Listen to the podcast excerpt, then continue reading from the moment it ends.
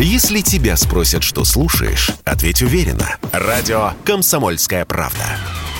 Ведь Радио КП – это эксклюзивы, о которых будет говорить вся страна.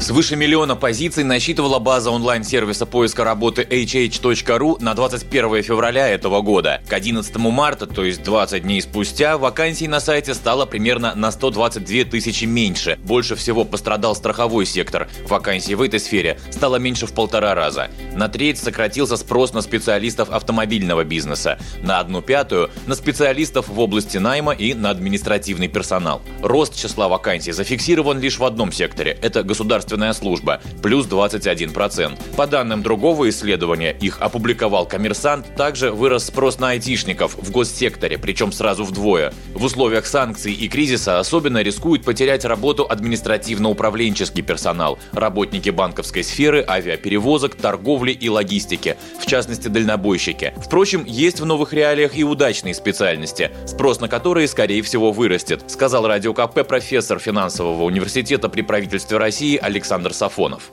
условиях, связанных с отсутствием возможности альтернативы покупки нового, да, а, будут востребованы специалисты, которые занимаются вот этой наладкой, ремонтом, в том числе это ремонтом отдельных деталей, связанных со станочным оборудованием, оборудованием там, технологическим. Ну и, как всегда, в условиях кризиса есть такие специальности, связанные с, например, маркетингом, так сказать, специалисты по продажам. На них растет спрос в условиях кризиса, это однозначно.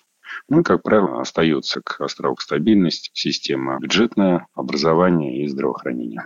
Если же ремонт техники, продажи и работа в госсекторе не ваша, отчаиваться все равно не стоит. По просьбе Радио КП Александр Сафонов назвал четыре антикризисные меры, которые помогут остаться на плаву в трудные времена практически любому работнику.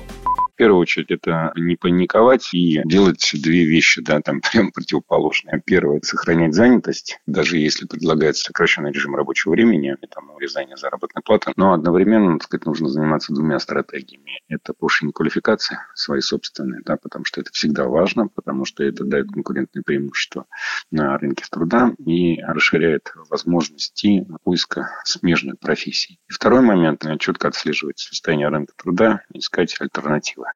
Добавим, отечественные рынки, в том числе и рынок занятости, еще не успели отреагировать на новые реалии полноценно. Насколько серьезным будет кризис, сейчас сказать трудно. И все же при любом из вариантов имеет смысл придерживаться все той же стратегии. Не паниковать, стараться сохранить за собой уже имеющееся место работы, затем прокачивать и расширять собственные профнавыки, а также активно мониторить рынок труда на предмет возможностей и перспектив. Возможно, еще и государство подстрахует, как заявил премьер Мишустин, российские власти направят 25,5 миллиардов рублей на создание временных вакансий для тех, кто оказался под риском увольнения. И кроме того, на организацию оплачиваемых общественных работ для тех, кто зарегистрировался на бирже труда.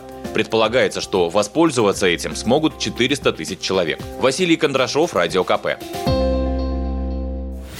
Если тебя спросят, что слушаешь, ответь уверенно.